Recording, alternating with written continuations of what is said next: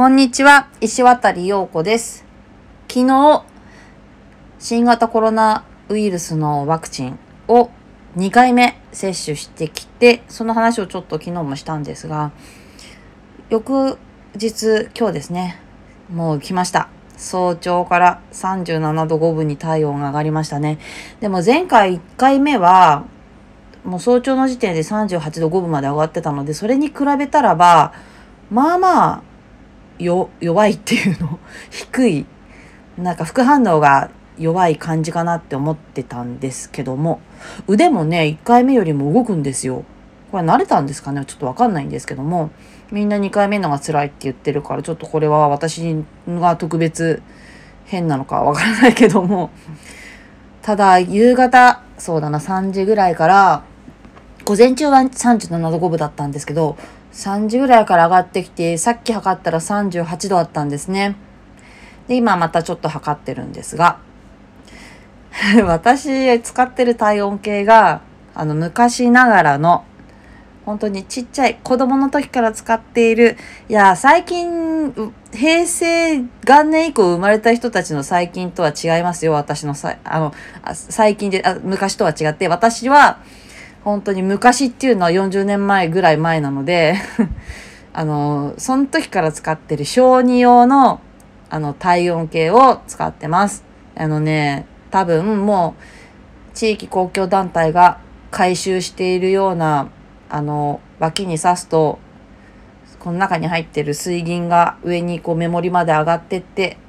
5分経って脇から抜いて何度ですねってなる昔ながらの体温計を未だに使ってます。しかも、ちゃんと人体体温計、かっこ小児用って書いてあるのも 今も使ってます。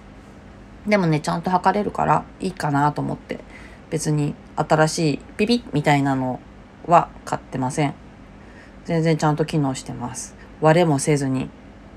すごいですね。昔のものって、やっぱり長持ちしますよね。やっぱりなんか最近売ってるピピってやつは、うーん、なんか、やっぱ壊れやすいのかな、あの、正しい温度が出ないのかなっていうのは多々ありますけれども、もちろん脇に刺すデジタルのやつもあるし、そっちの方が体温ちゃんと正確に測れるのもわかるんですけども、うん、やっぱり昔の品物って長持ちするよねって思います。洋服とかもね、カバンも、あと家具も。あの私今家を断捨離してまして、断捨離っていうかもう端的に言うと和ダンスをこの我が家から排出しようと思って、もうタンスいっぱいの和服を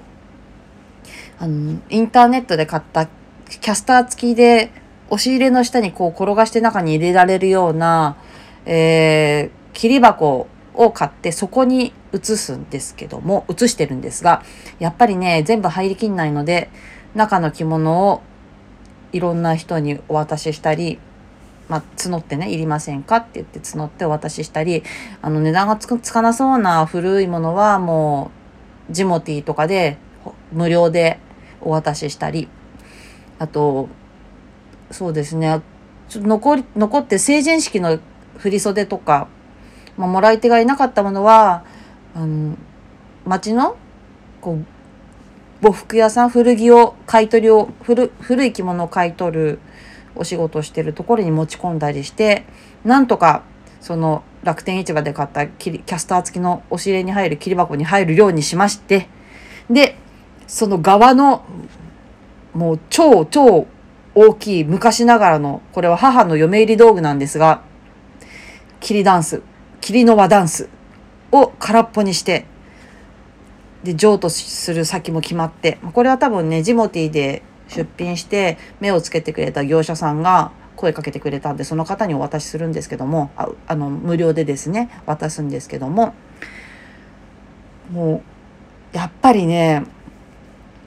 これ、母が嫁入り道具っつうことは、まあ、多分新品で買ってるんですよね。ってことはですよ、私は母たちが結婚して2年後に生まれてるので、46、もう46年前の品物なんですよ。私今年44になるんで。だから、でもね、全然綺麗なんですよ。もう本当に多分もともと母が物はすごい大事に使う人間だったので、あのー、傷一つないし、未だにこう鍵がついてんですよ。それのスペアキーも取ってあって、スペアキーはまだね、もう錆もなくピン、新品のままビニール袋に入ったまま取っといてあったりとかして、本当にね、まあ、昔の人の物の扱い方が丁寧なのもあるけども、昔の品物の質の良さ、作りの良さっていうのはもうダントツで、これにね、やっぱり感動しますよね。全然傷まない。本当に。中の、こう、外側は塗りなんですけども、中は切り、切り材になってて、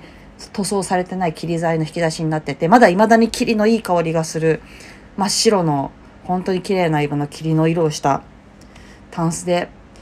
ね、これは多分、今度取りに来てもらう業者さんが引き取ってくれて、まあ、誰かのもとに売られていくのかなと思うけど、うん、必要のある人のもとに届いてくれるといいなって思ってます。そうあさて今私体温何度かな？ちょっともう体温計脇に刺してから5分経ったので見てみます。あ下がってる。なんとさっきですねえっ、と4時前ぐらいに測ったら38度あったんですが今37度3分になってます。解熱ない解熱剤飲んでないのに37度になってる。もしかしたら今日一日我慢すれば熱は引くのかもしれない。ってね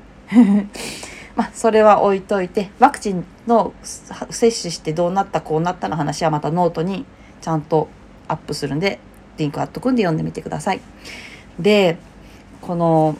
タンスを移動させたんですよ。空っぽにして。こう引きずるようにしたら私の力でも動くんですね。意外と軽いんですよ。あのまあ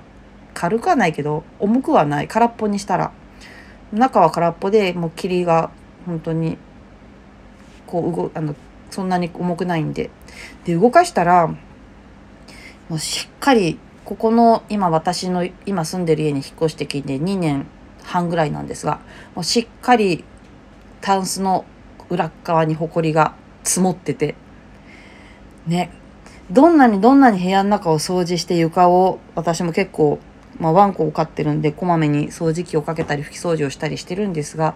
どんなに見えるところを掃除してもどんなに綺麗に保っててもたまにこうやってタンスの裏とこうひっかひっくり返してみるとそこの埃は溜まってるっていうね。だからよく定期的に引っ越しとかしたりした方がいいとか言うけれども多分こういうところなんだろうなって思って。で私はうん、まあ、クレオタンが高齢犬っていうのもあるし今住んでるとこがとっても便利だし間取りとかも気に入ってるのでしばらくは、まあ、多分クレオタンがあの虹の橋を渡るまではここに住み続けると思うのでしばらくは引っ越ししないと思うんだけどもたまにこう模様替えとかインテリアを変えてそういうことをちゃんとしながらタンスの裏とかもう部屋の隅普段は見えないところの埃もちゃんと掃除するようにしなきゃいけないなって思いました。多分2年おきに引っ越しするとか定期的に転居する人とかはそういった埃をためないままちゃんと次の時間に進むことができると思うんだけども長い長く住んでるところとかはちゃんとね